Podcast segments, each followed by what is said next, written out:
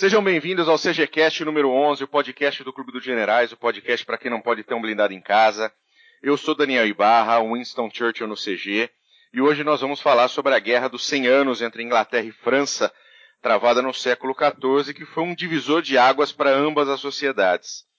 Lembrando que você encontra o Clube dos Generais na web pelo www.clubedosgenerais.org, no Facebook pelo facebook.com.br Clube dos Generais e também no Twitter, arroba Clube Generais.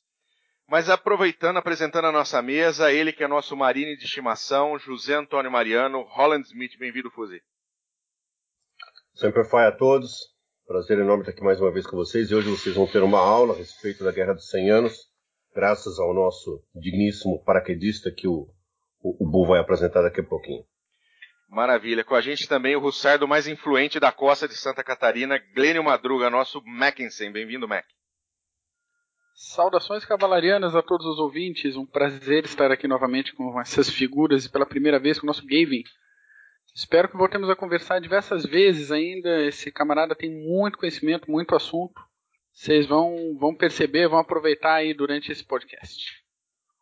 Maravilha. O nosso convidado de hoje, ele é professor na Escola Estado-Maior do Exército, ele está no CG há 17 anos.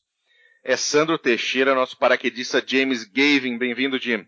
Olá, prazer estar com vocês hoje. Prazer estar participando aqui com vocês, dando essa força para o podcast. E é uma maneira também de retribuir todo esse carinho que o CG tem comigo, essas dedicações aqui impressionantes a vocês que devem ter feito essas suas esposas se corarem. mais ou menos, mais ou menos. Uh, mas, Mac, vamos para as curiosidades da história militar. Positivo. Sr. Churchill, a curiosidade militar do dia é sobre o senhor. Consta nas anotações Moá. da sua secretária, exatamente, a sua secretária de dura, Marian Holmes, que o senhor era grande fã de cinema e exercitou esse gosto durante toda a guerra. Especificamente no dia 29 de abril de 45, nos últimos suspiros, o filme da noite no seu escritório de Czech Court foi O Mikado, um filme de 39 baseado numa, numa ópera cômica. Nas palavras da sua secretária, aspas, outra vez com acompanhamento do primeiro-ministro que canta todas as músicas. Fecha aspas. É, em tempo de musical indicado ao Oscar, né? Nada como é, Churchill claro. um talento para ator de musical. Exatamente. Mas eu não vou dar uma palhinha, tá? Não adianta. O, o ouvinte não, não merece isso. É, tá que bem. bom. Oh, meu Deus. E, entre os outros filmes favoritos de Churchill estão Lady Hamilton, com Lawrence Oliver e Vivian Lee, que no caderno de, de projeções da Czech Court foi assistido por Churchill por 17 vezes. E não podia faltar o clássico de Walt Disney, Bambi, Pensa o camarada se empenhando em derrotar o nazismo, preocupado com a quantidade de coisa da guerra e lá pelas tantas a conclusão.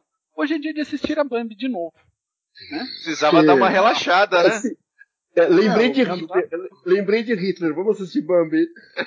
É, nada, nada, nada. Já que tu tocou no assunto, aliás, o Bambi ele é, é inspirado, não podia deixar de ser, num romance austríaco, né? Então, é. deixamos as conclusões para depois. Ah, o, o, já o Churchill, que... ele era, o Rapaz, Churchill ele era amigo Áustria, pessoal, né? Do, do a Áustria é o demônio no ombro da Alemanha, não é, cara? Impressionante. Tudo que dá de errado sempre tem o dedo austríaco na Alemanha, cara. Impressionante, é, cara. Claro que, é. claro que é, assina embaixo. Aproveitando o gancho que o, que o Smith falou do Adolfinho, ah, alguns dos filmes prediletos do Bigodinho eram o, o Cão dos Baskerville, Mrs. Miniver curiosamente um filme que contava a, uma luta heróica de uma família inglesa no início da Segunda Guerra Mundial. E qualquer filme do Mickey. Qualquer Também consta é que no Natal de 38 Goebbels deu para o bigodinho doido 12 rolos de filmes do Mickey para o deleite do Firra. E, e não Hoje... é só isso. Oi? Fala. Diga. Fala, fala. Não, não, pode falar, complementa. Não, ia só comentar que hoje não tem link no site, porque a maioria dos filmes citados aí agora podem ser vistos online pelos nossos ouvintes sem maiores dificuldades. E não Mas... é só isso. No caso do Hitler, ele assistia, comentava, dava nota e pedia a opinião das pessoas que estavam ao redor. que delícia. Ou é seja, é ele era um juiz de ginástica rítmica. Ele é verdade, é verdade. E ele gostava muito de faroeste americano, que aliás toda a sociedade alemã da época gostava de Karl May. Então ele, ele era voltado para as hostes ocidentais, só que ele queria destruir tudo. Exato. Ah, tem uma antes questão de... também, tem uma questão Oi? também do Disney no esforço de guerra muito interessante, que é o filme que moldou parte da consciência americana até hoje com poder aéreo, produzido pelo Walt Disney e com uma figura importante no pensamento geopolítico americano, que é o Alexander de Seversky. Exato. Foi uma das inspirações para a composição do personagem Tony Stark, que é o Homem de Ferro, porque ele era bilionário, ele era milionário, filantropo, gastava dinheiro de projeto, projetos os mais diversos possíveis que vocês imaginarem e para convencer a população americana a comprar bônus de guerra para comprar é, financiar o esforço de guerra americano. Tem um filme que ele faz junto com o Disney, baseado no livro dele, que sai no início de 42, Victory Through Air Power. Dá para ver no YouTube. É bem interessante. Bem Maravilha. Interessante. É muito legal, mas vamos, vamos agora começar a falar efetivamente do assunto principal do dia. Vamos. É Só posso dar um avisinho? Uai, que eu posso fazer, Max? Você é o chefe, lógico que você pode. Não, não sou nada. O, não, para os nossos ouvintes, que a gente tem mais um canal agora de comunicação. Para caso alguém queira mandar sugestões, críticas, opiniões, dica de leitura, pergunta pra gente, quiser xingar, mandar a gente, Pascucuia, ah, ou para algum convidado nosso, como Nobre Gavin, podem escrever para contato arroba clubedosgenerais.org. Tá feito o aviso. Maravilha. Podemos, podemos, então vamos. Uh, a Guerra dos 100 Anos, uh, ela é icônica, né? Motivo de filme, peças teatrais, retórica. Joana d'Arc é muito comentada pelo lado francês, Henrique V celebrado pelo Shakespeare do lado inglês. Ela durou 116 anos, passou por 12 reis franceses, 8 ingleses, e, e foi algo bastante complexo que moldou a sociedade uh, francesa e a sociedade inglesa no pós-guerra Uh, Jim, o que, que, que, levou essa guerra? Quais foram os antecedentes? O que, que levou ela a durar tanto tempo assim? Apesar dos períodos sem combate, né? Olha, há uma série de razões a gente pode elencar para a duração da Guerra dos 100 Anos. Não só aspectos dinásticos, mas também de um caráter introdutório aqui que a gente vai poder falar melhor e examinar cada parte desse processo histórico, mas também o fato dela ter sido uma guerra que não foi só anglo-francesa. Foi uma guerra com outros teatros de operação além da França. Você teve a Batalha de Aljubarrota, que é importantíssima para entender Portugal moderno. Você tem campanhas na Espanha com apoio inglês e com apoio francês, e uma série de desequilíbrios na Europa, inclusive envolvendo mercenários vindos da Itália e do Sacro Império, do Sacro Império Romano Germânico, aí eu falo mais como referência geográfica, não tanto com a atuação imperial nesse conflito. Tem isso, tem uma figura velha conhecida do temor medieval, que é a figura da peste negra, que vai aparecer no meio desse período, vai causar problemas em diversas campanhas, em diversas batalhas. E, além disso, o fato de que, apesar da mudança de casa real, tanto na França quanto na Inglaterra, acabam promovendo, num momento em que você poderia ter um consenso de paz, a queda de uma casa real e a ascensão de outra promove uma, uma renovação das hostilidades. Então, os casos aqui que a gente pode trabalhar são vários. Tem uma bibliografia bem interessante que eu, a gente falou aqui nos contatos prévios, preparatórios para o podcast, e que vocês vão ver que, inclusive, a campanha vai ser tocada de diversas maneiras. Agora, numa coisa você nos foi muito feliz. Você falou que da questão do, do inglês e do francês né, se verem, a Guerra dos Anos é mais do que isso. Ela é efetivamente o nascimento tanto da Inglaterra quanto da França. E ela tem implicações importantíssimas para a gente, não só na parte militar, mas para a gente se focar na parte da história militar, a grande herança da Guerra dos 100 Anos na verdade são 116, como você já apontou, é a primeira estrutura de exército profissional europeu. o exército francês que sai da Guerra dos 100 Anos já não é mais um exército medieval de nobres revoltosos contra o seu rei, mas já é um exército profissional de homens de armas que vão seguir e vão consolidar esse Estado francês até meados do século XVIII e que vão ser, de certa maneira, por causa do know-how adquirido nas guerras contra os ingleses, eles vão transformar esse exército no grande, no, no, como já foi chamado por alguns historiadores, o mais especializado dele do John Lee, que trabalha desse período até mais ou menos o século XVII, ele vai chamar de o gigante, o gigante armado da Europa, que era o exército francês. E ele vai, inclusive, tem um livro dele, se não me engano, chamado traduzindo para o português, que seria Gigante do, Gigante do Grande Século, que ele trabalha o exército francês no século XVI, XVII, entrada do XVIII. Então, e tinha uma coisa muito curiosa, porque antes dessa profissionalização francesa, os ingleses, para poder manter o domínio em um local muito importante para eles, que era Calais, que era o ponto francês mais próximo da costa inglesa, eles tinham que manter uma guarnição forte, bem aprestada e bem equipada. E isso era o que você tinha de mais próximo de um exército bem treinado, bem equipado e até, entre aspas, profissional nesse momento. Então, essa guarnição de Calela vai ser decisiva, inclusive para alguns tormentos que a Inglaterra vai passar durante a Guerra dos 100 Anos. E, e a, gente, a, a, gente tem esses, uh, esses territórios ingleses no continente, na porção continental europeia, como um dos pontos de atrito, né? Um, dos pontos que levou à guerra, né? Mais do que isso. Mais do que isso. Esses pontos de atrito, na verdade, eles só são um pretexto, porque como a guerra vai estourar pelo fato de que os reis de Inglaterra vão dizer que são reis de França também, por um ramo um ramo, um ramo lateral do, da dinastia Plantageneta e por aí vai, que vai evoluir com outras casas reais depois dos Plantagenetas, o que, que vai acontecer? Eles vão dizer, olha, nós temos direito ao trono da França e a gente tem que ser rei da França. E é isso aí.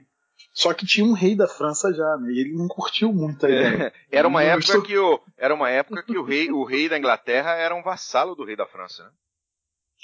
Esse é um problema legal muito curioso, porque ele surge lá atrás com a conquista com a conquista da, da, da Inglaterra pelo Duque da Normandia, né? que era em tese vassalo do rei francês. Mas na verdade ele foi muito mais um cara colocado na Normandia. Isso no século XI, por causa das invasões vikings, porque a Normandia tem a foz do Sena e através do Sena os vikings entravam e atacavam Paris do que outra coisa. Tanto que o Duque da Normandia é de ascendência normanda, né? Ele, e não é Normandia por, pela região, é Normandia de Normando de Homem do Norte. E por aí vai. Tanto que isso aparece até na, na famosa tapeçaria de Bahia, que retrata a Batalha de Reis com William o, o Conquistador, né? Guilherme o Conquistador em português. Mas o, esse problema legal foi evoluindo, só que é, é, essa questão do rei inglês ser vassalo tecnicamente do rei francês nunca foi fortemente pressionada pelos reis de França, porque a gente está falando de um rei que tem nobres muito poderosos. Então você tem do lado dele uma Borgonha que quer reviver o sonho da divisão imperial da época dos filhos de Carlos Magno, quando Carlos morre, e logo depois dele o filho dele morre, se eu não me engano era o Luíso Breve, né? Sim. Não, é, né? não confundir com Pepino Breve. O filho dele, ele tem três filhos. E aí, um dos filhos, se eu não me engano, o Carlos, fica com a parte alemã, o Luiz, que é o outro filho, fica com a parte francesa, e no meio o Lotário fica com a, justamente o meio. Ali, uma divisão no meio que passa pela Suíça, vem lá de Calais e parte dos Países Baixos, passa pela Suíça e vai até a Itália. E o sonho dos duques de Borgonha nesse momento era refazer isso, para poder ter poder. Então, a gente estava no momento ali em que os reis da França basicamente, quando iam visitar os ducados, havia uma competição entre esses duques, a grosso modo, para ver quem capturava o rei e cobrava resgate do rei para enriquecer. Então é bem curioso e bem Então, por isso que ele nunca conseguiu virar e falar para além do canal, estender sua autoridade além do canal. Ele estava consolidando sua autoridade ali. E de certa maneira a Guerra dos 100 Anos nesse caso foi um presente, porque ele, com o inimigo inglês cada vez mais pressionando, cada vez mais batendo e alienando a população através de algumas campanhas brutais, os reis de França conseguiram ganhar legitimidade e outra coisa, a população inglesa sofreu, principalmente depois da peste, da peste negra, ela sofreu muito, muito.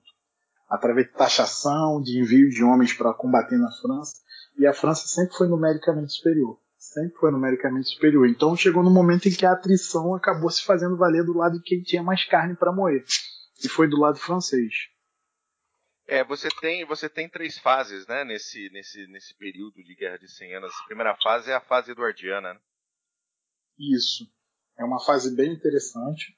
Os ingleses é, é, atacam de maneira muito repentina os franceses, apesar de que os franceses já sabiam que iria ocorrer essa invasão, pelos, pelas repetidas alegações e reivindicações inglesas.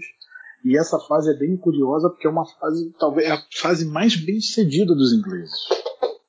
A fase Sim. mais bem sucedida. É, você, você comentou também que a França não foi o único, né, a única, o único teatro de guerra dessa história toda, e, e existiam outros ducados, né, outros principados que fizeram parte da guerra de um lado ou de outro, né? Você tinha Aquitânia, Borgonha, Bretanha, uh, dos reinos de Portugal, Navarros. Uh, uh, nos franceses você tinha Aragão e Castela, o Ducado da Bretanha. A Escócia, né? A Escócia era um aliado francês na época. E que, como pagou é que foram caro por isso. pagou, pagou muito caro. Mas qual, como é que funcionavam esses interesses aí desses pequenos reinos de entre, que estavam ali entre dois gigantes? Então, é, para partir da primeira parte, que é essa parte eduardiana, que é mais ou menos 1337 1360.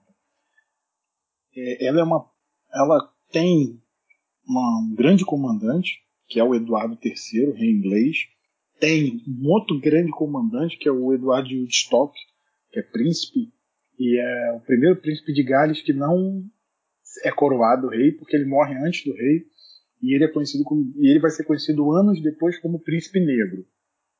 Alguns dizem que é por causa da armadura que ele usava, a cor de armadura que era uma armadura negra. Outros dizem que é por causa das suas ações.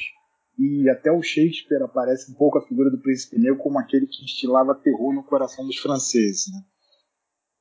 E o que acontece? Essa fase é bem interessante porque você vai ter nela é, envolvimento de mercenários imperiais, ou seja, mercenários alemães, do condado de Flandres, do duca, o ducado, dois ducados franceses, são o ducado da Bretanha e o ducado da Gasconha, vão se virar e vão lutar ao lado dos ingleses, ao lado dos reis ingleses, e do outro lado você vai ter o, o reino da França, reino da Escócia, como o reino de Castilha, o reino da Boêmia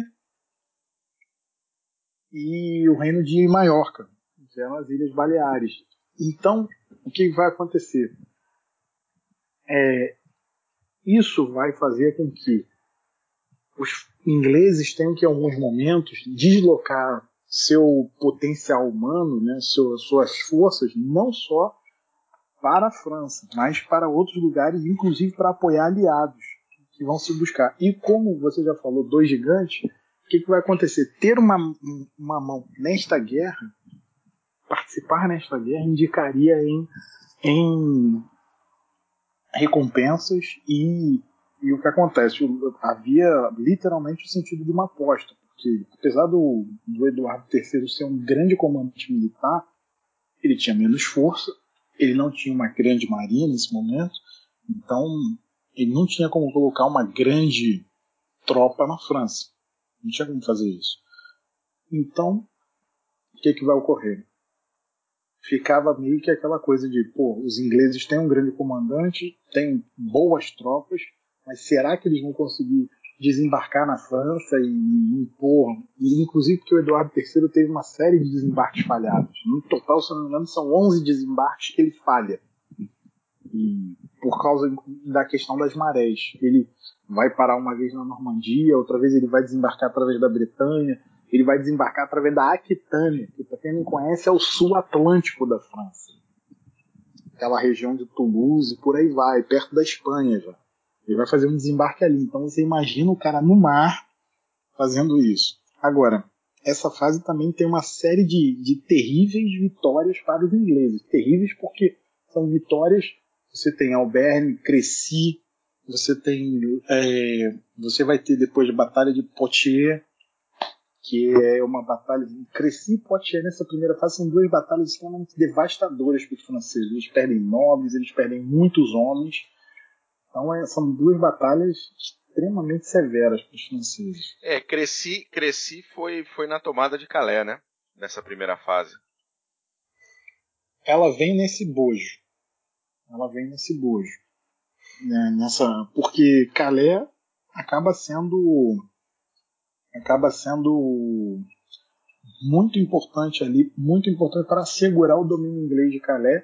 E porque o que acontece? Nesse momento, os franceses já estavam com forças alemãs, que era o pessoal da Boêmia, e apoiado por mercenários italianos, principalmente mercenários genoveses. Então, você tinha uma grande força ali. É claro que os ingleses também tinham algumas forças ao seu lado. Eles tinham forças, se eu não me engano, da Bretanha, da Bretanha e eles também tinham um grupo de mercenários alemães Jim, também. Jim, Sim.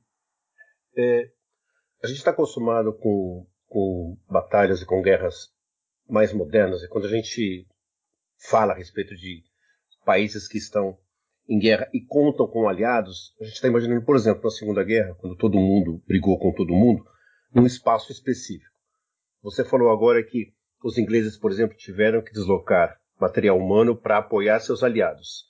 É, obviamente, eles foram até esses aliados e as batalhas se deram no campo desses aliados.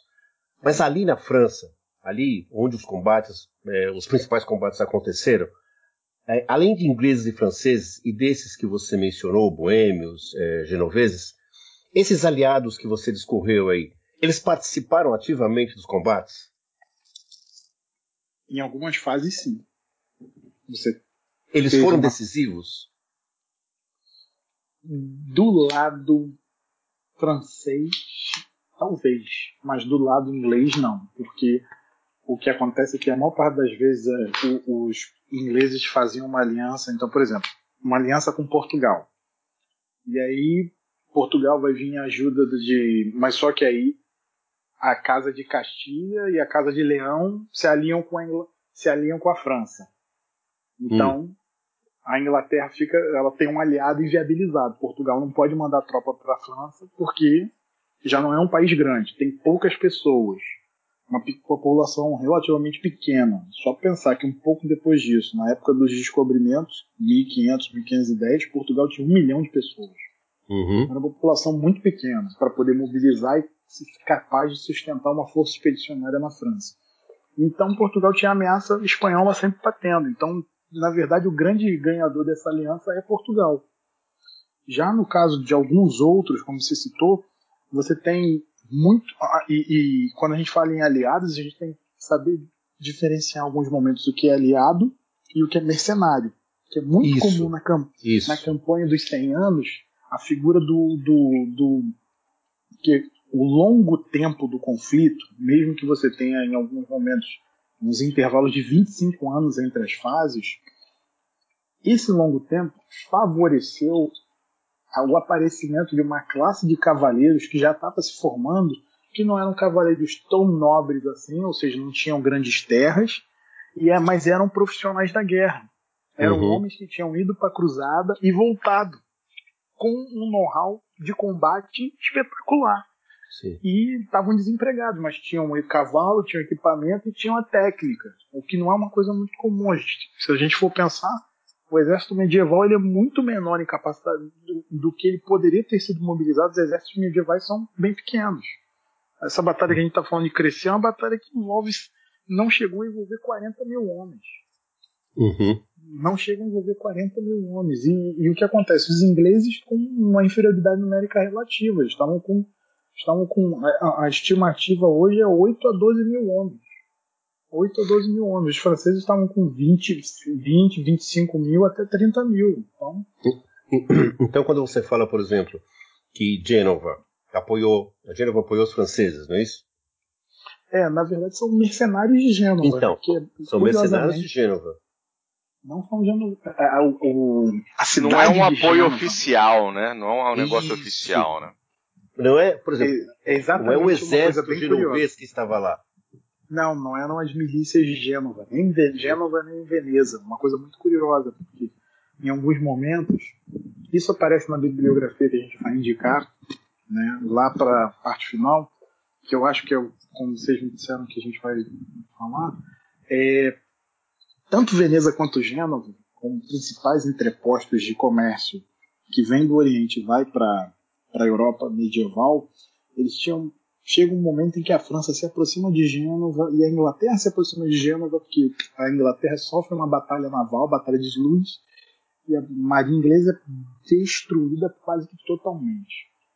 E aí se aproximam dessas potências navais para poder usar meios e forças para isso. Não conseguem. Não conseguem. Então é bem curioso isso aí. E ao mesmo tempo é uma guerra que a gente vê uma série de mudanças militares. A gente tem uma guerra que começa com aquela questão clássica medieval do cerco, do sítio e da cavalaria pesada. Vai passar por um combate de infantaria, porque a maior parte das forças inglesas na França combatendo eram forças de infantaria.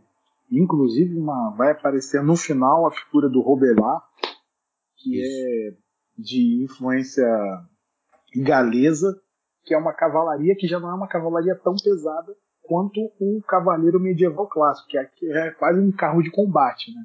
Que até Positivo. o cavalo está protegido. Até o cavalo está protegido. E o Robelar não, ele, o cavaleiro está armado, equipado, mas o cavalo não, porque é para dar mobilidade, por causa do know-how inglês em controlar Gales. Eles colocaram o quê? Uma estratégia que eles vão fazer na França povoar com castelos, com algumas guarnições, que podem comunicar entre si com uma certa rapidez. E aí, se um castelo é atacado, aquelas guarnições vêm em socorro àquela guarnição cercada. Isso deu muito certo em Gales e marcou o poder inglês ali.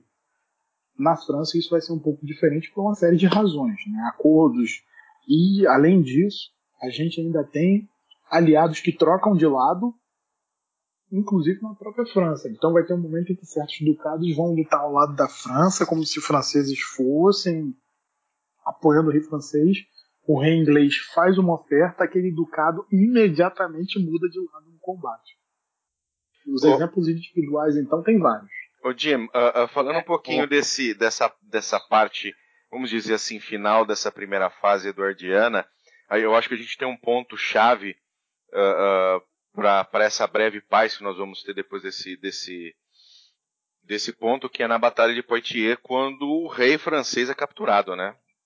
João o Bom é capturado na Batalha de Poitiers, e daí Uhum. o couro come na França, né? Vira o caos. Né? O que, qual, qual era o tamanho da importância de você ter essa, um rei capturado, onde você depois demanda ah, ah, que o governo francês pague, ah, ah, pague um resgate? Com- como, é que, como é que foi isso no, no- naquele momento? uma coisa muito interessante desse guerrear medieval é a instituição do resgate. É, o- os nobres e os cavaleiros tinham essa questão do resgate, né? então se procurava saber é, se instruir o exército, inclusive o- os, as classes mais baixas, né?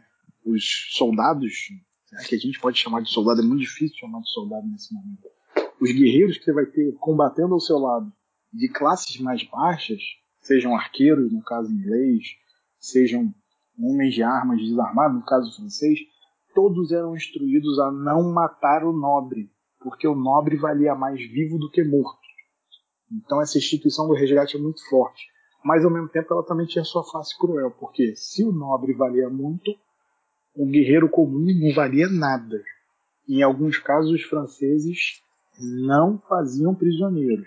Em várias batalhas, é, os franceses vinham com a famosa flâmula, né, a oriflamme, a oriflamme que é um, é, uma, um pavilhão de combate da abadia de Saint-Denis em Paris. E pela aí para a tropa aquilo indicava o quê? Que o rei estava dizendo claramente para ele, sem prisioneiros, enquanto a Oriflame estiver de pé. Aquilo acabava gerando um efeito reverso, porque quando os ingleses viam a Oriflame em pé, o cara lutava com instinto redobrado, porque ele já sabia que os franceses não vinham para fazer prisioneiros. E, em geral, nas campanhas medievais, o, o combatente de baixa, baixa posição social, ele tinha podiam ocorrer dois destinos básicos com ele.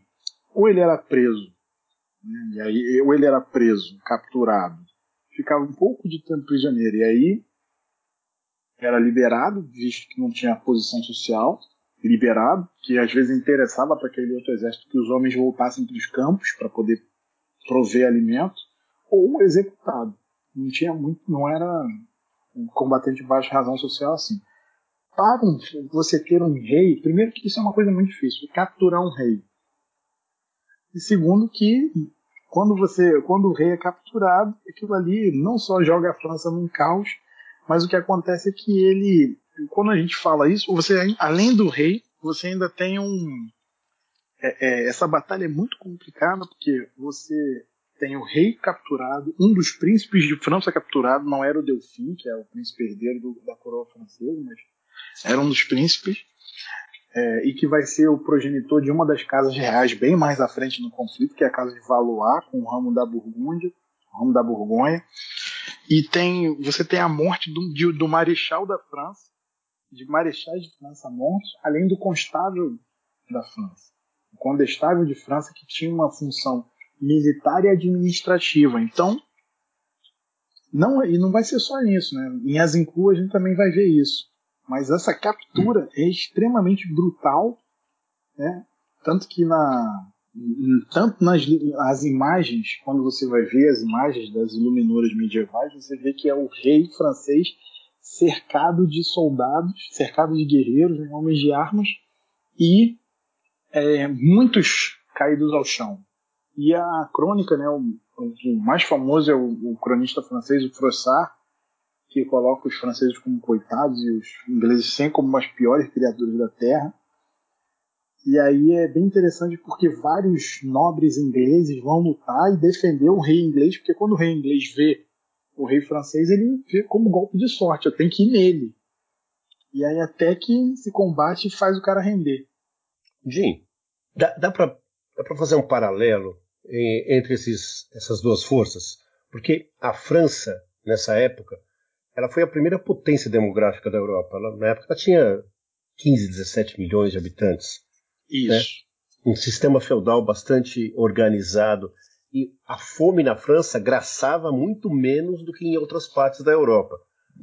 É, em virtude disso, levando isso em conta, o exército francês, a, força guerreira francesa, é, ela era mais forte que a inglesa?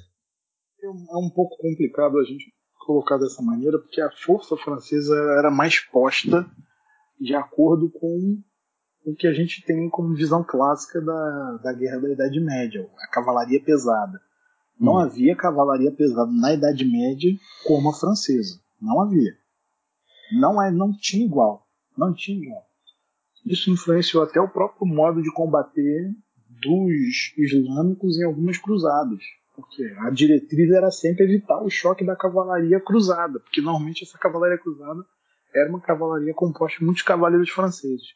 Os exércitos ingleses eram exércitos de homens a pé, eram exércitos predominantemente de infantaria, e com um elemento que os exércitos medievais não tinham em grande quantidade, que era o elemento do, do combatente com uma, uma arma de apoio, ou seja, o arco longo.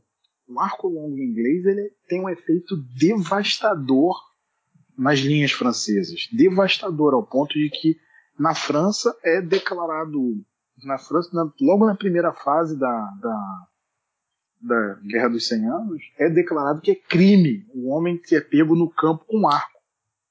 É crime. Só os nobres podiam ter arco e praticar arquearia que era vista com desprezo.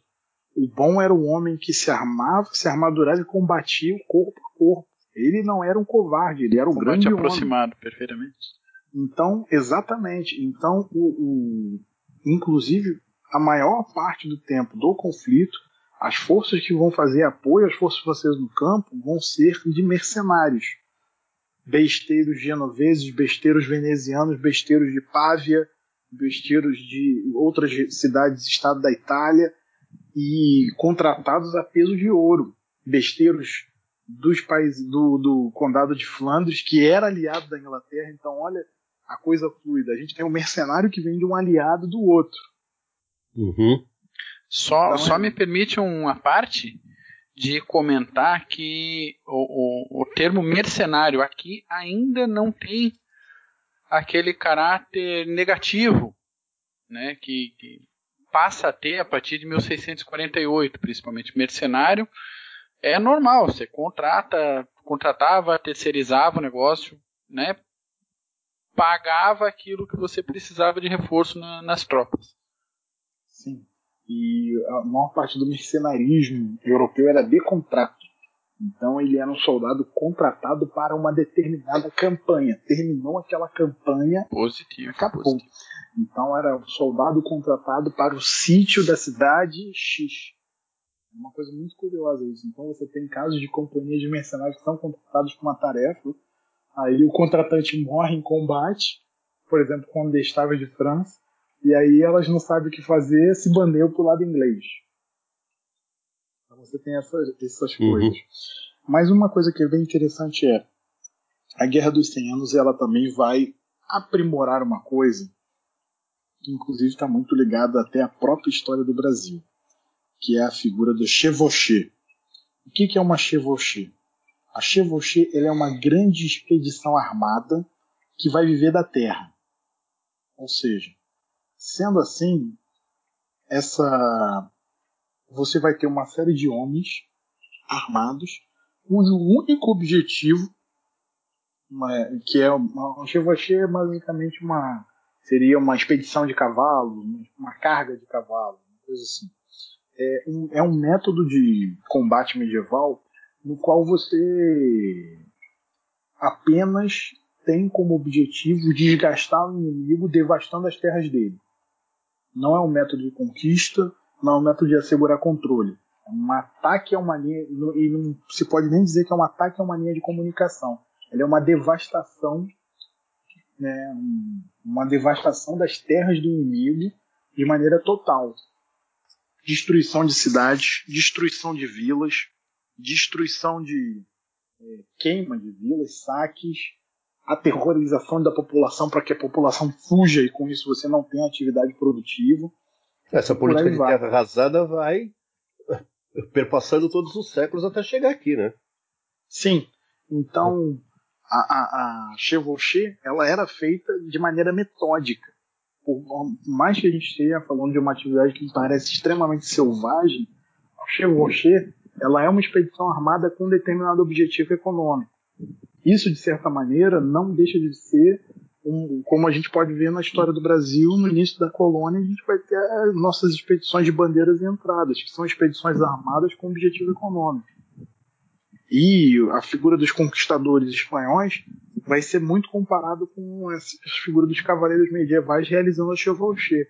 E essas expedições são expedições extremamente brutais. Brutais julgadas ao nosso olhar. Por quê? o objetivo era a desarticulação da, da produção econômica, desarticulação do, do poderio inimigo através do ataque àquela população, através do sustento. Então, é, você falou, meu caro time, da questão da fome. A Chevauché tinha exatamente esse objetivo. Você ia lá, atacar os estoques de comida de um determinado inimigo, roubá-los para si, tomá-los e deixar aquele inimigo passando fome no inverno. Porque as chevauchés normalmente são expedições feitas no final do verão e durante toda a primavera. É, eu falando um pouquinho sobre o, o, o final do, do, do, do, primeiro período, né?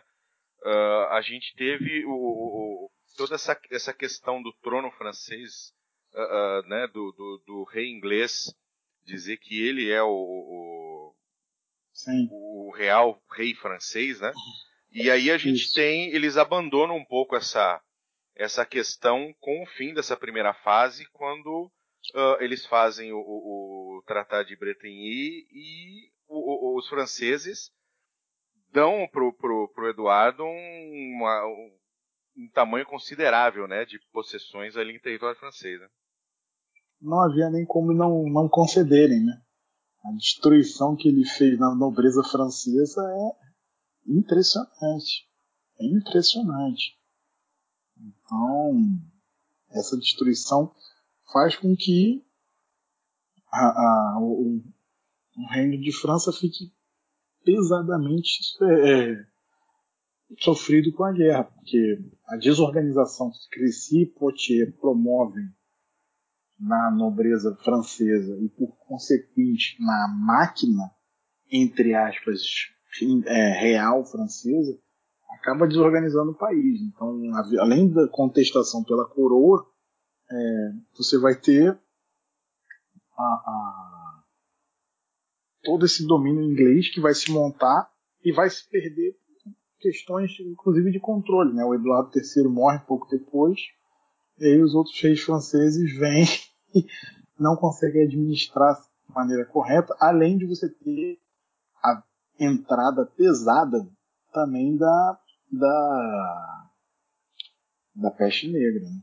A peste negra visita a região e começa a fazer isso. Né? E os franceses também têm de fazer a paz com os ingleses, porque ele, o rei francês tem sua autoridade contestada pelos seus vários duques, condes e barões, e além disso você tem um problema grave com Navarra, né, na, ali ao sul da Gasconha, e isso vai fazer com que o, o,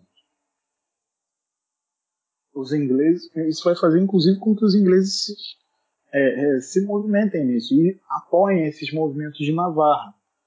Então, por isso que a gente tá, por isso que é, é errôneo observar a Guerra dos 100 Anos como uma guerra apenas ângulo-francesa, ela é uma guerra europeia. Ela é uma guerra europeia. A França vai ser o grande teatro de operações, mas acaba você tem combates na Espanha, você tem combates em Portugal também. E por aí vai. Você ainda vai ter manipulações em favor de quem vai ser é, colocado no trono imperial né, do Sacro Império Romano Germânico para ver quem vai ser, quem se ele vai intervir ou não nesse conflito, porque o imperador nominalmente tinha um poder imenso, ele tinha um império gigantesco na mão e podia mobilizar um exército gigantesco. Claro que na prática não era bem assim. É, na segunda, na segunda fase a gente tem a entrada do reino de Castela, né? Com a, pesadamente. Pesadamente. A França apoiando o candidato da coroa, Dom Henrique, contra Dom Pedro, que era aliado da Inglaterra, né? Como é que, como é que isso foi se trabalhou. Pedro Cruel. Pedro, Pedro o Cruel, né? Tem isso. E é muito curioso porque, se eu não me engano, o Pedro Cruel ele vai ter uma, um apoio do príncipe negro de Gales, né? que é o Eduardo de Woodstock. E isso vai ser bem curioso porque o, a, a questão de, de Castela, na verdade, é, para mim, foi o seguinte: aquilo ali não havia como não se envolver no, na guerra, porque Casti é, Castela tinha tinha fazia faz fronteira com a França né, até hoje Sim. e tinha a questão da Aquitânia que era um domínio britânico você tem ali uma série de movimentações na Aquitânia a Aquitânia cai na mão cai na mão francesa com apoio do, de Castela, por causa da questão da guerra civil de sucessão em Castela. E aí o, o, o, o príncipe negro desce da Inglaterra com uma força expedicionária para apoiar o Pedro, Pedro o que vai ser conhecido como Cruel, e o, os franceses vão os franceses vão apoiar o outro, como você mesmo colocou.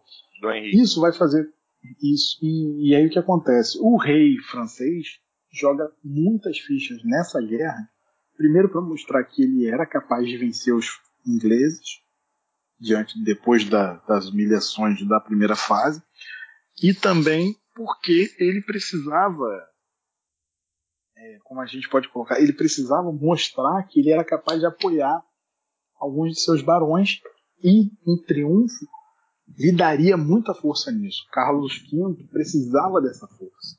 Precisava se mostrar como um grande, capaz, uma figura em força.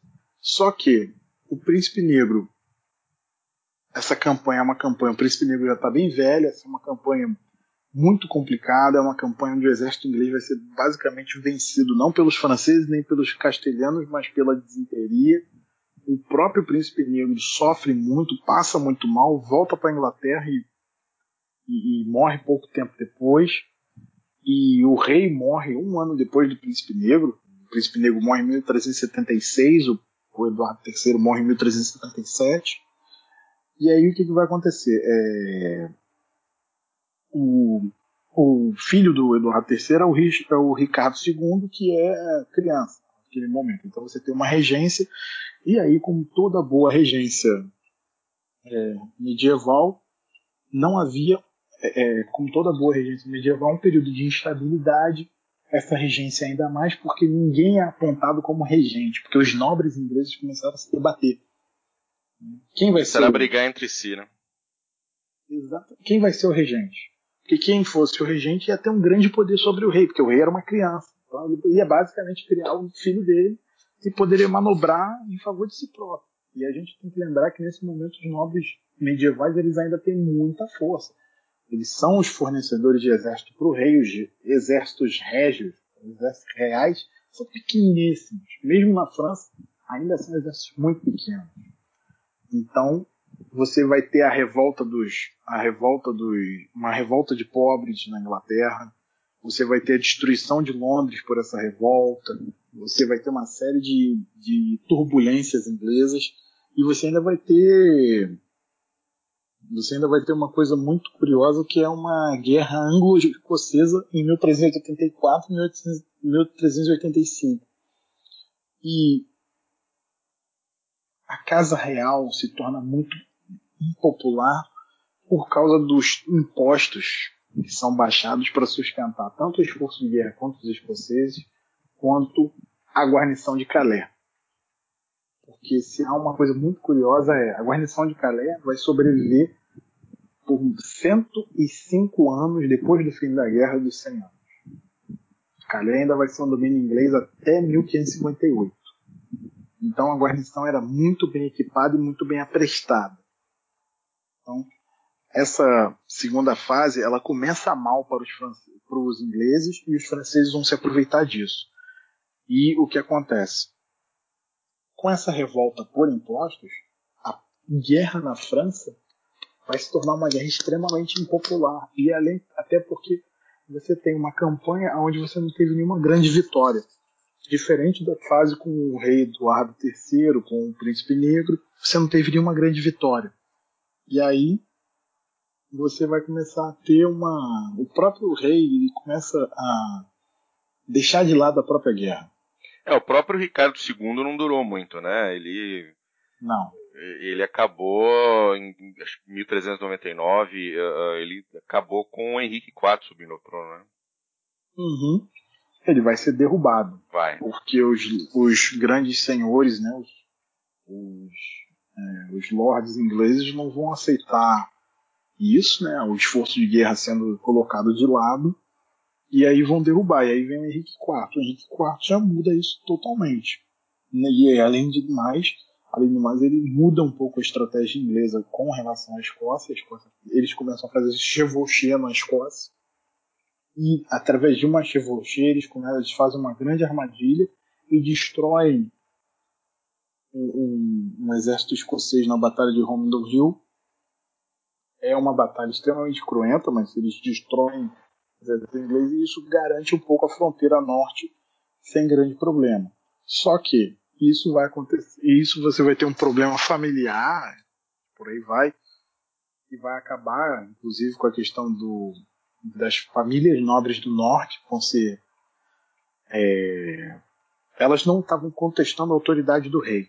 É importante deixar claro isso. Não se trata de uma revolta de nobres contra o rei mas sim contra o staff do rei, contra a corte.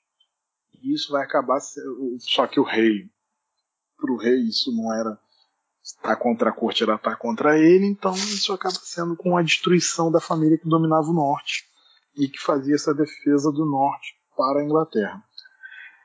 É... E na, na, na, França não era muito diferente, não, né? Porque o Carlos VI, que, que, que era o rei naquele momento, era, era meio mentalmente instável, né? É, mas ele tem. Mas o que acontece é que ele. Ele era louco, né? Ele era bem loucão, né? Sim, sim. Aí tem, não, era... Tem... Sim, ele tem. É possível que o assassinato do irmão dele tenha a ver com ele. E também tem a, a questão do dele enfrentar vários familiares, né? inclusive o João sem medo também, e ele massacra, ele massacra pessoas, e aí o que acontece é que como ele vai ficando louco, as famílias nobres francesas começam a ganhar poder, e aí Paris é tomada por uma força da Borgonha nesse momento, é uma coisa de maluco isso. E aí massacra.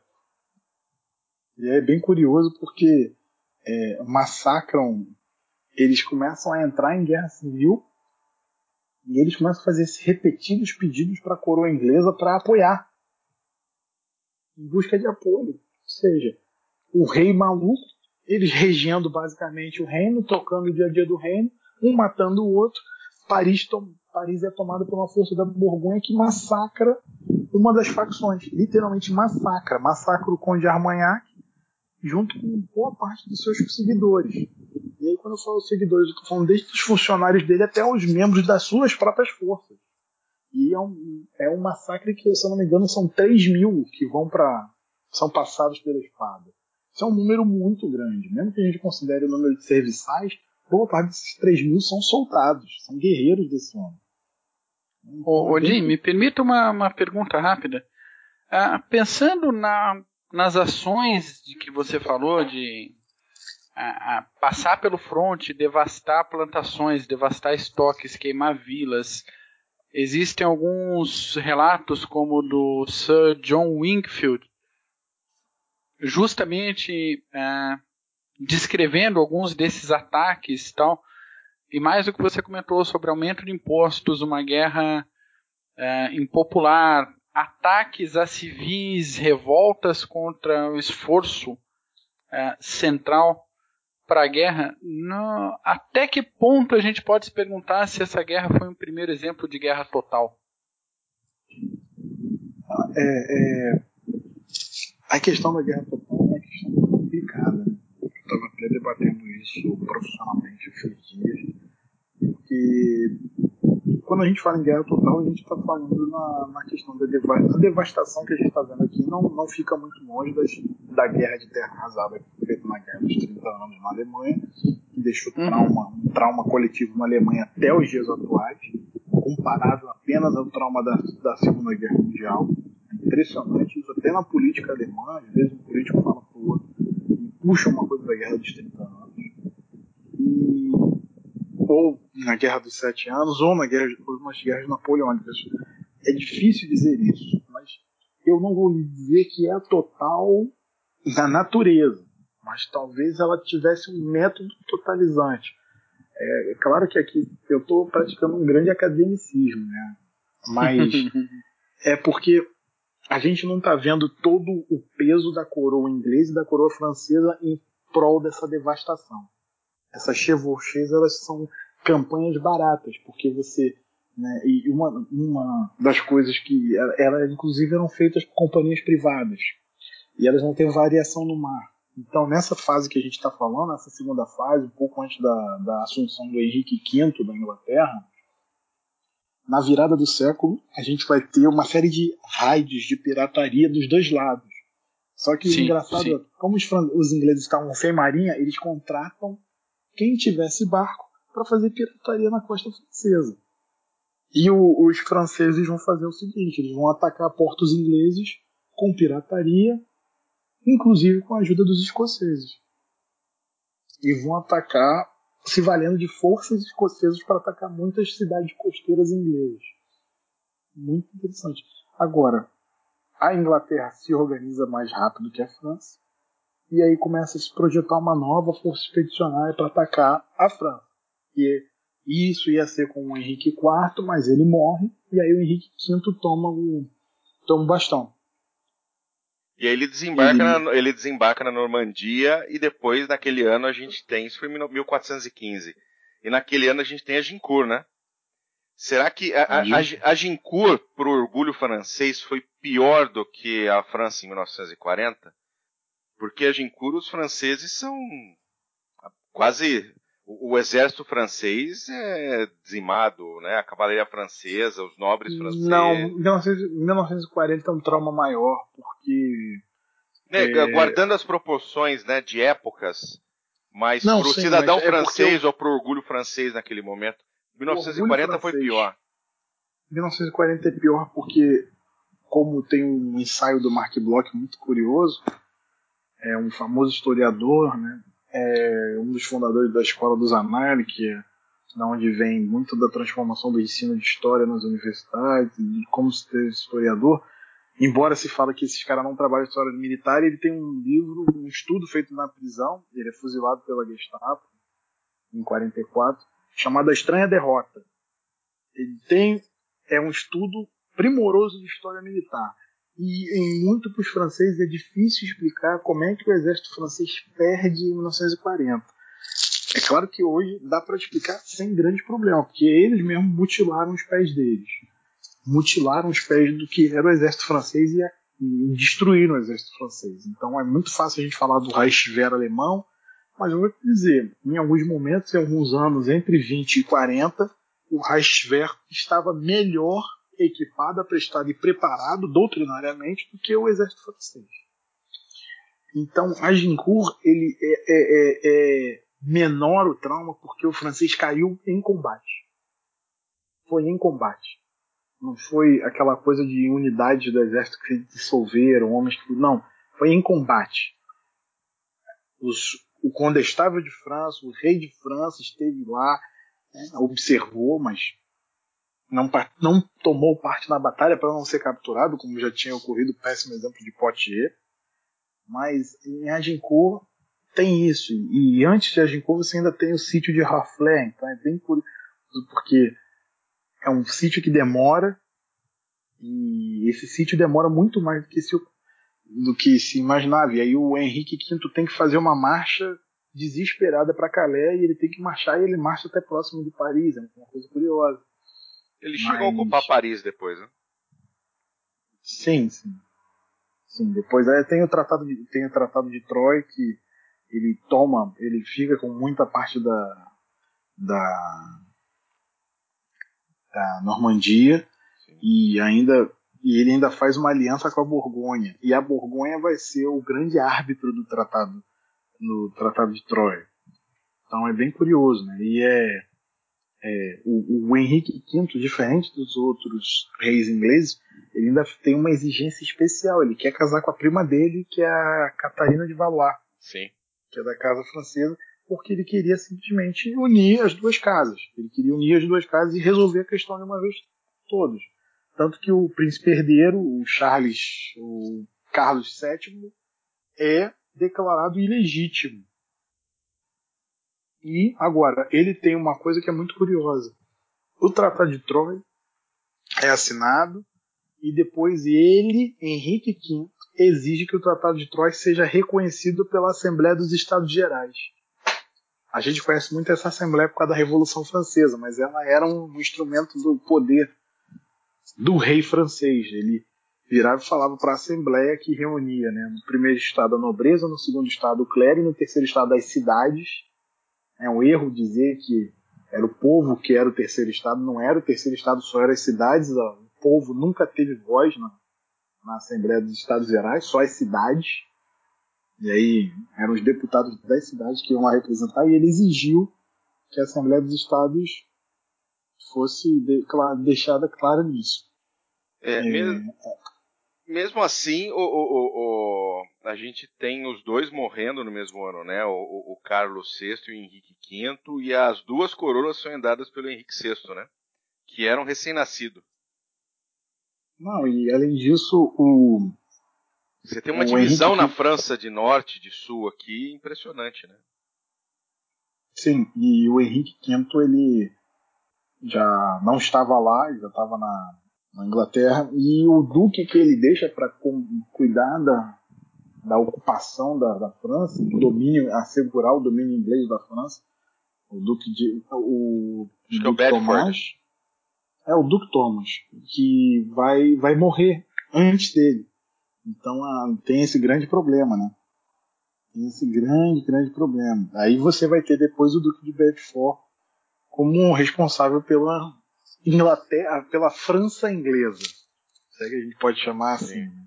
E você e ele ainda vai ganhar uma ele ainda vai ganhar uma batalha, vai ganhar a batalha de Vernouillet em 1424, mas o que acontece é que você vai ter uma essa batalha acaba sendo de certa maneira é uma vitória inglesa, mas se a gente for olhar no plano estratégico, ela é uma.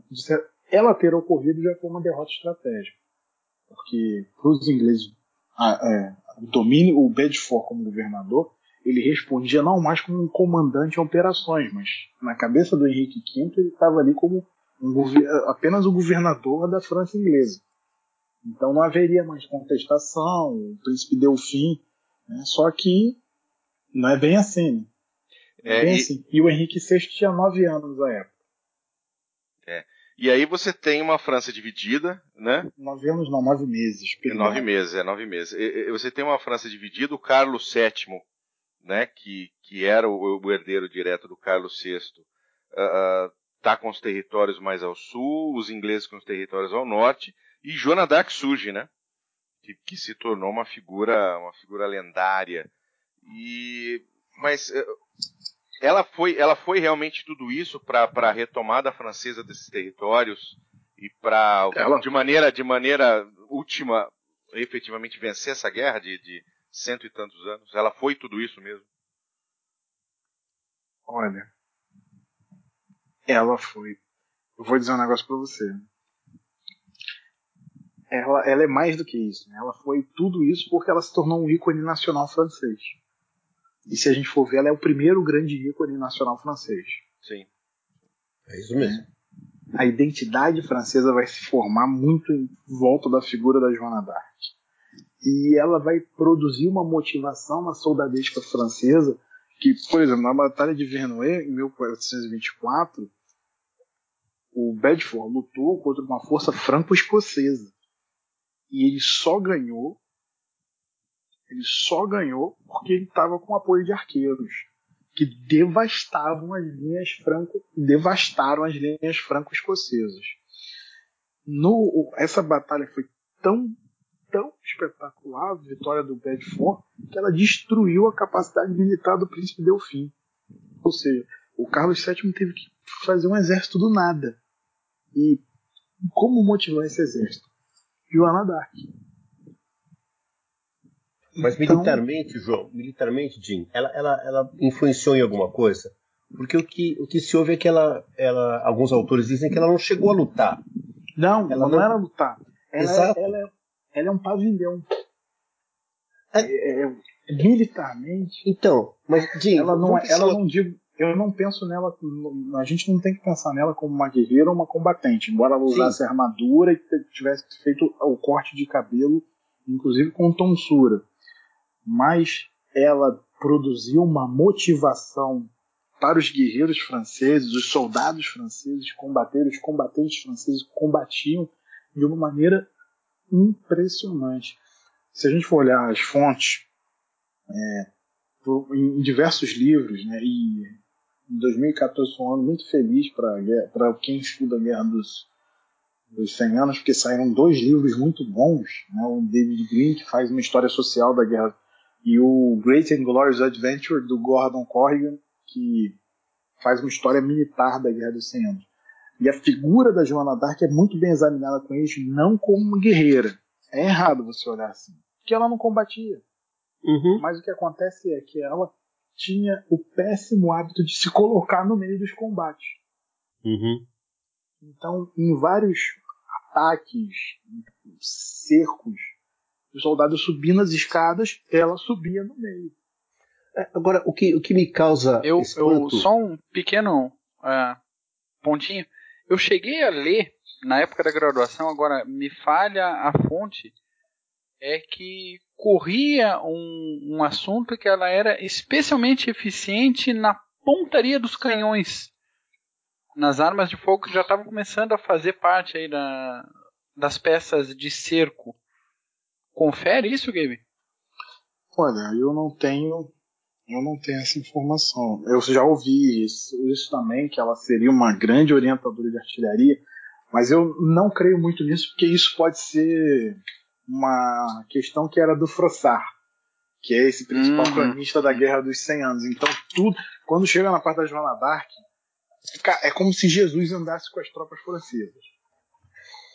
Sem blasfemar, é como se fosse Sim, isso. Porque mas é isso mesmo. Como ele, do jeito que ele registra, até do jeito que ele registra, tem um momento em que ele fala que é impressionante. os franceses cruzaram um fosso sem uma ponte. Aí você pensa, peraí, mas eles fizeram uma ponte? Não, eles não fizeram nada. Eles seguiram Joana d'Arc. Os caras andaram sob a água? Como assim? Como assim? Então tem esses absurdos. Isso é... Agora, agora me, me, explica, como é que uma garota de 16 anos, vindo lá do, dos rincões da França, consegue acesso ao rei, ao Delfim? Como é que isso foi possível? É para você ver como ela tá, para você ver como o Delfim estava desesperado, né? É máximo desespero, né? Porque você recebe uma garota de 16 anos que diz que tem visões e que afirma que vai libertar a França. E, e o cara deve realmente estar devastado para poder é, confiar o destino do país a, a, uma campesina que diz que ouve vozes. Uhum, exatamente. Exatamente. Não, isso, é quase, isso é quase a mesma coisa que o Bangu contratar o Louco Abreu e ele ser campeão carioca. Eu acho que tem, eu acho que o Bangu, eu acho que o Bangu, acho que o Bangu tem melhores chances. Mas Porque ele, ela, ela, ela convence um capitão, o Bondricu, ela convence o cara, o cara dá uma escolta para ele depois de um ano, mas dá. Ela vai até o Delfim, ela consegue acesso ao Delfim caramba, eu não consigo acesso ao, ao, prefeito aqui de São Caetano, ela consegue acesso ao Delfim. Sim, Pô, sim né? ela consegue. É, ela consegue. É espantoso isso, é espantoso. É, é, daí, por exemplo, que vem a ideia de que ela realmente fosse inspirada divinamente, porque, é, entre outras coisas, né? Porque só um milagre realmente para ela poder ter esse acesso e, e mais do que ter acesso, convencer o sujeito de que ela seria capaz. Uhum. E ela foi capturada, Sim. ela foi capturada depois pelos, pelo, pelos burguinhões, ela foi entregue aos ingleses, foi queimada na fogueira, e os franceses ficaram mais incentivados ainda em, em, em bater os ingleses, né? Dentro Sim, é porque ela foi martirizada. Né? Porque ela foi martirizada. Porque ela foi martirizada. Né? Praticamente é... certificada, né? Não, para os franceses. Não, mas ela, ela foi. foi. Para os franceses ela foi martirizada e em 1920 ela virou santa da Igreja Católica. Isso, exatamente. Exatamente. E ela é descrita como é, esquizofrênica, maníaco-depressiva, essas coisas todas. Até aparece no filme do Luc Besson muito isso, né? É, exatamente. Uhum. Exatamente, com Dustin Hoffman fazendo o papel da consciência, que não era bem uma consciência, era uma outra coisa. Mas ok. Qual Agora, é o nome do filme? Fala o nome do filme direitinho, pessoal ouvir. É o filme é... do, do, do Luc Besson se chama Joana Dark mesmo. Ah, é, então, Joana mas é Joana, Joana Dark de Luc Besson. Exatamente. Né? É, Vai é para as referências no site. É com Dustin Hoffman, com Mila Jovovich, com John Malkovich. John Malkovich espetacular como Charles VII. Espetacular. Sensacional, sensacional. A cena da coroação foi espetacularmente bem feita. Uhum. Muito bem feita. Muito bem feita. Agora, para você ver, era tida como, é, com todas essas é, doenças, supostas doenças mentais. É, alguns autores também, eu não, não, não vou saber recordar aqui, mas dizem que ela era muito segura de si, que ela era otimista, era uma pessoa satisfeita consigo. Eu acho que tinha muito disso para ela poder contaminar tão beneficamente como ela fez as tropas. Uhum. Exatamente. Exatamente. Exatamente. É as tropas ela tinha uma liberdade que outras mulheres não tinham, que é uma coisa bem curiosa. Mas, fazendo um parênteses nisso, a Guerra dos 30, a Guerra dos 100 Anos, ela vai ter uma figura bem interessante nesse sentido no âmbito intelectual, que é a Cristina de Pisano. E que, se a gente fala da, da, da figura da Joana Dark como energizadora dos combates, não há como não falar da Cristina de Pisano como uma, uma figura bem interessante, porque, e, e até eu estava vendo isso aí, né, dando uma aula sobre pensamento militar, e ela, pleno, na virada do, na virada do século XIV para o XV, ela escreve um tratado sobre guerra, um tratado de estratégia. E era uma dama italiana que vivia na corte de francesa. Teve três maridos, mas é bem interessante. Livro do feito, dos feitos das armas de cavalaria, livro da paz, e alguns outros livros onde ela vai discorrer sobre a questão da guerra em nível estratégico. É impressionante. E foi aclamado? Foi, foi aclamado? Foi, foi seguido? Foi, foi referenciado? É, essas coisas? Esses livros dela foram declarados proibidos, porém ah. todos foram republicados por, por ou abades ou nobres que simplesmente copiavam o livro dela, publicavam como se deles fosse e os livros saíam. Porém, você tem registros de que ela permaneceu, os livros dela ganharam força durante a Idade Média e a Idade Moderna. E é uma figura que tem sido resgatada agora recentemente através de um projeto da União Europeia. Né? É bem curioso isso, bem Fantástico. curioso. Realmente, realmente. E, e, aí, nesse, nesse ponto, a gente chega no fim, né? Da Guerra das Rosas, uh, aliás, perdão, da Guerra dos 100 Anos, com a Guerra das Rosas na cabeça aqui, uh, com a Batalha de Castillon, né? quando os ingleses são definitivamente derrotados na França, né? com exceção de, de, de Calais. Isso. É. Calais e algumas outras pequenas possessões, mas basicamente Calais. Basicamente Calais. E... É, eles realmente vão, vão dominar. Porque o que acontece é o seguinte: principalmente depois da, da, da passagem da Joana d'Arc, os reis franceses começam a consolidar o seu poder não só sobre a região, como eles começam a colocar exércitos cada vez maiores. E, além disso, diferente dos ingleses, os reis franceses começam a buscar formas diversas de financiar o esforço de guerra. Não só como a França já tinha um tesouro maior, uma capacidade de arrecadação maior do que a, a, a do que a, a própria a Inglaterra, mas os franceses começam a fazer uma série de coisas: empréstimos bancários, desvalorização de moeda. A moeda agora não vale isso, vale aquilo, aí raspa-se a moeda. Então, tudo que eles puderam fazer para financiar a guerra contra os ingleses, eles fizeram. O que vocês imaginarem, eles fizeram. A Batalha de Castillon é decisiva, porque ela acaba com a com a questão, e uma série de outras guerras vão envolver. Os franceses vão começar a se voltar para o sul, para o Mediterrâneo. Você vai ver logo depois, 1474, 1485, uma, uma série de diversas intervenções francesas na Itália, nas guerras das cidades-estado italianas, vão intervir no papado, vão, colo vão colocar tropas na Itália para dizer que estão fazendo a defesa da fé cristã. E por aí vai. Tudo fruto da Guerra dos 100 Anos. Esse exército francês que está sendo colocado à prova em outros combates. E a questão a inglesa, você vai ter a Grande Guerra Civil, né? a Guerra das Rosas, que vai destruir casas reais, vai fazer surgir uma nova. Né?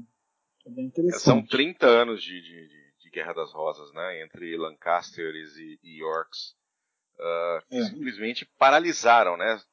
Uh, foi, era, era, a época das grandes navegações, uh, Portugal e Espanha fazendo descobrimentos, né, entre aspas, por todo mundo, e os ingleses ali simplesmente se matando entre si para saber quem, quem ia liderar o país. Mas tem uma coisa curiosa também nisso, porque apesar da Caixão ser a última batalha, você tem outras batalhas que em alguns casos são consideradas por alguns historiográficos como uma versão estendida da Guerra dos 100, dos 100 Anos. Uh, extra, tá nos extras do DVD. Que é a batalha de. que é. Seria. Que é. Você tem o Tratado de Pequeni, que é de 1475, e que é um tratado para resolver uma crise de 1474, quando o Duque da Borgonha decide que ele vai ter a coroa francesa. E aí os ingleses acham uma ótima ideia e financiam o cara. O problema é que o cara era muito ruim. E o cara perde pro o Luís, o Luís XI de França, que era um rei capaz e tinha um bom exército consolidado. Então, tem isso, tem. Agora, esse título e a reivindicação britânica, inglesa e depois britânica ao trono de França vai continuar até a Revolução Francesa. Ela só cai por uma lei do parlamento em 1801, senhores. 1801. E, e, e só, só para gente, a gente finalizar, que a gente já estourou o tempo um montão aqui, uh, essas, essa Guerra dos Anos definiu o que é a França e o que é a Inglaterra, né? Até hoje Sim. você tem, você tinha um, uma, uma influência francesa muito grande na sociedade inglesa. Uh, definiu coisas leis, né? nossas. Né? É, inclusive nas leis, né? Você tinha leis inglesas escritas em francês. O francês era uma, era uma língua ensinada nas escolas inglesas, não nas escolas, né? Mas nas, uh, uh, nas abadias, nas escolas de, de, dos padres e isso daí de uma hora para outra é, é simplesmente evitado, né? É proibido. E... Sim, o que, que vai acontecer? Apesar da Inglaterra não ser parte da França você vai ter, depois do final da guerra, uma rejeição de tudo que é francês na, na Inglaterra. E é uma rejeição pesada. A língua francesa vai ser proibida e quem era capaz de falar língua francesa e não tivesse uma, uma é, permissão especial do rei, ou seja, não fosse nobre nem do clero, era preso como espião. Era preso. Além disso, isso influenciou pesadamente na formação da mentalidade insular britânica uma formação da mentalidade insular do inglês. Ele se enxergava como uma figura, ó, eu estou sozinho, eu estou isolado aqui e não vou, não vou, como posso dizer, é, o continente não é para mim. O continente me rejeitou, o continente, então agora eu vou intervir no continente, por aí vai.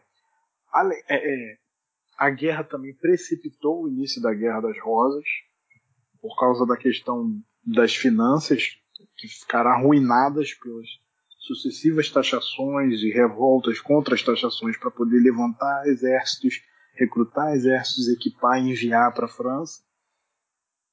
É, o que acontece é que ir para a França vai ser muito interessante. Por quê? É... O que, que vai acontecer? A França vai se enxergar muito como não mais o reino da França, mas como e o rei da França vai mudar de título, ele vai deixar de ser rei da França para se tornar rei dos franceses. Isso pode parecer semântico, mas não é. Isso quer dizer que o rei conseguiu se ligar à população.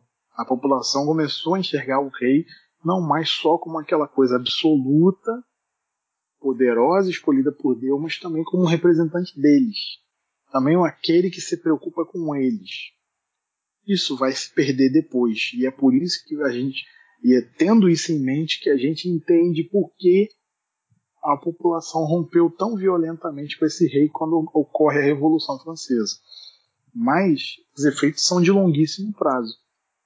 Né? Tem autores que dizem até hoje que a, a relutância inglesa em mandar tropas para lutar no continente nos séculos seguintes foi por causa das pesadas baixas e dos exércitos que simplesmente desapareceram na França. Por desinteria, por combates, por terem ficado na própria França, pra... e por aí vai.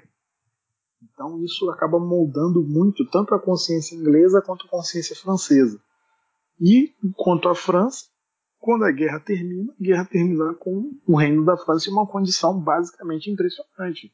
Ele é o maior reino da Europa, a maior população, e isso, essa curva vai continuar até o século 17, 18. Essa curva né, de crescimento populacional. E ele tem um exército pronto, profissional e equipado. E aí você vai ter uma coisa bem interessante que se do lado inglês a profissionalização das suas forças militares vai se dar através de mercenários, as forças inglesas que vão permanecer depois da guerra vão ser ordenadas através das, das formações das companhias de ordenança do jeito militar mercenário. No caso francês, o, os militares, a classe militar vai começar a surgir e tirar os nobres um pouco do caminho. Você vai começar a ter um sentido de nobreza militar mesmo. Você vai ter famílias de nobres que são nobres militares, são homens que se fizeram pelos feitos das armas. Você não vai ter mais aquela nobreza que é dona de castelo, porque aquele castelo está naquela família desde o século IX, do século VIII. Não. Você vai ter um cara que era um cavaleiro, com os seus feitos ele recebeu a atenção do rei, ganhou um dote, mas ele se mantém forte, se mantém no exército. Então vai ser bem interessante nisso. E uma questão, né? O exército inglês vai sempre manter essa natureza de ser um exército de infantaria. Os exércitos franceses vão ter uma transformação. Eles vão ser exércitos que vão deixar de ser exércitos de cavalaria pesada para ser exércitos de massa de infantaria com o pesado apoio da artilharia. Isso só vai acabar no século XIX. Só a gente ver. E, e, e, o exército francês ele acaba se tornando base das cruzadas, né? Ou não? É a, a grande base eram esses cavaleiros franceses que voltam e vão fazer essa força.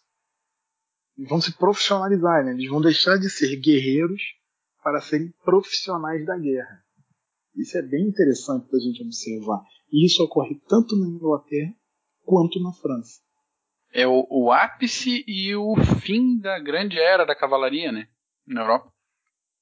Exatamente, porque você vai começar a ter artilharia e e, e a artilharia francesa já faz. Com, já começa a fazer grande estrago, né? Porque ela tinha muito investimento e era considerada como propriedade pessoal do reino. Maravilha. Isso.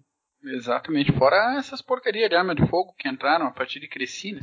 Assustava os cavalos, que era uma maravilha. Então, bom. Mas beleza, vamos. A gente precisa finalizar, que a gente já passou bastante do tempo. Uh, Mac, quais são as suas sugestões de. Qual é a bibliografia de hoje? Vamos lá. Separados por mim. The Hundred Years' War, 1337-1453, da Osprey. Livrinho de 2002, de Anne Curry. Como toda a coleção da Osprey, um livro introdutório, um bom panorama, curtinho para não cansar, para quem quer saber um pouco do assunto sem se aprofundar demais. O segundo, comentado pelo, pelo Gavin, The Hundred Years' War, A People's History, da Yale University Press. Livro de 2014, do David Green.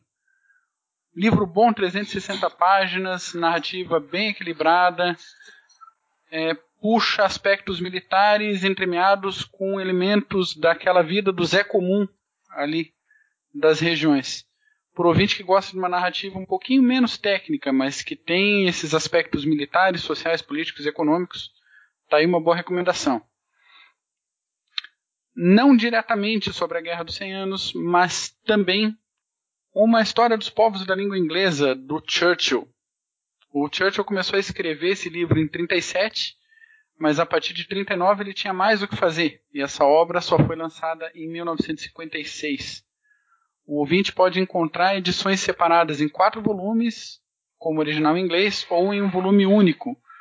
A parte que corresponde ao que foi falado hoje é o final do livro 1. Dicas do Gavin. Special Operations in the Age of Chivalry. 1110-1550 da Boydell Press. É um livro de 2015 com 248 páginas da Yuval, de Yuval Noah Harari. Gavin, um alguma consideração? Ele tem um capítulo sobre uma tentativa francesa de retomar é, Calais através de uma ação de, de do que a gente chamaria hoje de uma, uma infiltração de operações especiais, que é uma força de 100 cavaleiros tenta durante a noite tomar o castelo, mas uhum. um dos cavaleiros que um dos cavaleiros que liderando a ação, ele trabalhava também para o rei da Inglaterra. Ah, bonitão é ele, né? Que lindo, né? É, aí o que acontece é que os ingleses montam uma emboscada, inclusive com a presença do próprio príncipe negro. Que bom. Esse, esse livro eu já coloquei na minha lista de compras. Então em breve eu terei ele aqui na prateleira também. Ah, próximo, A Great and Glorious Adventure. Da Pegasus Books, livro de 2014, 320 páginas, do Gordon Corrigan. Isso, grande livro, grande análise de história militar da, do conflito. Pega todas as figuras e analisa pelo vetor da história militar, inclusive a figura da Joana d'Arc. Muito do que uhum. eu falei aqui é a forma como ele explora a figura da Joana d'Arc, é muito legal. Então vale a pena bastante. Joia. Journal of Medieval Military History, volume 7 especificamente, que fala da Guerra dos 100 Anos. Também da Boyle Press, livro de 2009, 186 páginas, de Clifford Rogers. Isso. É um livro coordenado pelo é um número especial do Journal of Military Medieval History. É bem legal de ler porque os artigos não são todos sobre ingleses e franceses. Tem dois uhum. artigos sobre o recrutamento de mercenários para a Guerra dos 30 Anos, o tipo de contrato de cavaleiros, a história de um cavaleiro francês, que é, muda de lado três vezes durante a guerra. É bem legal. então são uma série de artigos né, independentes entre si que uhum. tratam da Guerra dos 100 Anos, é, inclusive falando de Juba Rota, tem um artigo um historiador português sobre o Juba Rota, tem alguns artigos de historiadores espanhóis e por aí segue. Então tem um, um holandês falando da, da, do recrutamento de mercenários para os dois lados, de mercenários nos Países Baixos, tanto para servir aos franceses quanto aos ingleses. É bem interessante. Sensacional. Vale a pena, vale a pena bastante. Sensacional. E última indicação: Encyclopedia of the Hundred Years' War, da Greenwood. Um livro de 2006, 432 páginas de puro deleite, de John Wagner.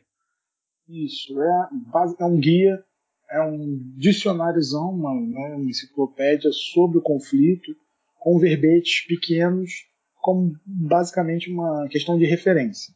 Né, questão de, vários, de quem foi o que, quais foram as batalhas, quais foram as técnicas, quais eram os equipamentos usados. É uma enciclopédia, é um grande guia. Um grande guia para ter a mão para quem quiser trabalhar pesadamente sobre o tema. Maravilha, obrigado pelas indicações. Beleza. Uh, excelentes indicações, inclusive. Eu vou fazer as minhas aquisições também, com certeza. Uh, Smith, as suas considerações finais, por favor. Senhores, foi excelente podcast. Eu sabia que não poderia vir outro material que não esse que o Gavin trouxe. Foi muito, muito bom. Mamãe me ensinou que tem tempo para falar e tem tempo para ouvir. É por isso que eu ouvi muito mais do que eu falei. Aprendi bastante. Obrigado, Gavin, muito pela participação. Sempre faz, senhores. Fiquem todos bem. Maravilha. Mac, suas considerações finais. Eu também queria agradecer o, o Gavin pela excelente participação. É sempre bom aprender com quem entende do assunto. É, espero mais participações que a gente possa conversar mais com ele sobre outros tópicos. E queria mandar, já fazendo o, extra, né?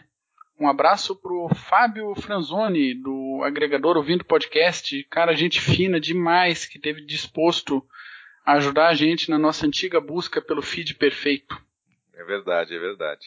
É verdade, ajudou pra caramba. Obrigado. Maravilha. Gavin, meu amigo, suas considerações finais. Eu só tenho a agradecer o espaço. É sempre um prazer colaborar com o CG. E a gente está à disposição para outros podcasts sem problema algum. Que, e faço de maneira muito feliz. E foi bem engraçado né, a seleção desse tema, porque eu xinguei bastante os colaboradores porque me deram um tema pequenininho. Facinho, já, facinho de tratar. Eu já falei que a gente só dá a cruz que o cara pode carregar, bicho. Não tem jeito. É, eu, eu, eu, literalmente vi o centurião virando e falando pro decurião: Tito, pega a, pega a cruz. Não, maravilha. É, é isso. Só são agradecimentos. Não, maravilha. Foi, foi realmente um prazer ter você com a gente. Inclusive, eu deixei o, o tempo correr um pouco mais solto, porque é um tema maior, é um tema grande, é um tema que tem muitos detalhes. Uh, dá pra gente fazer um podcast com cada período da Guerra dos 100 Anos. Uh, dá para fazer um podcast só com os personagens da Guerra dos 100 Anos. Então, uh, eu deixei rolar mesmo, porque tinha muito conteúdo. E foi um podcast excelente. Logo, logo uh, a gente vai publicar, tá bom? Obrigado a você que está ouvindo a gente já uma hora e meia falando sobre Guerra dos 100 Anos. E até a próxima vez. Tchau. If life seems jolly rotten, there's something you've forgotten. And that's to laugh and smile and dance and sing. When you're feeling in the dumps, don't be silly chumps. Just purse your lips and whistle.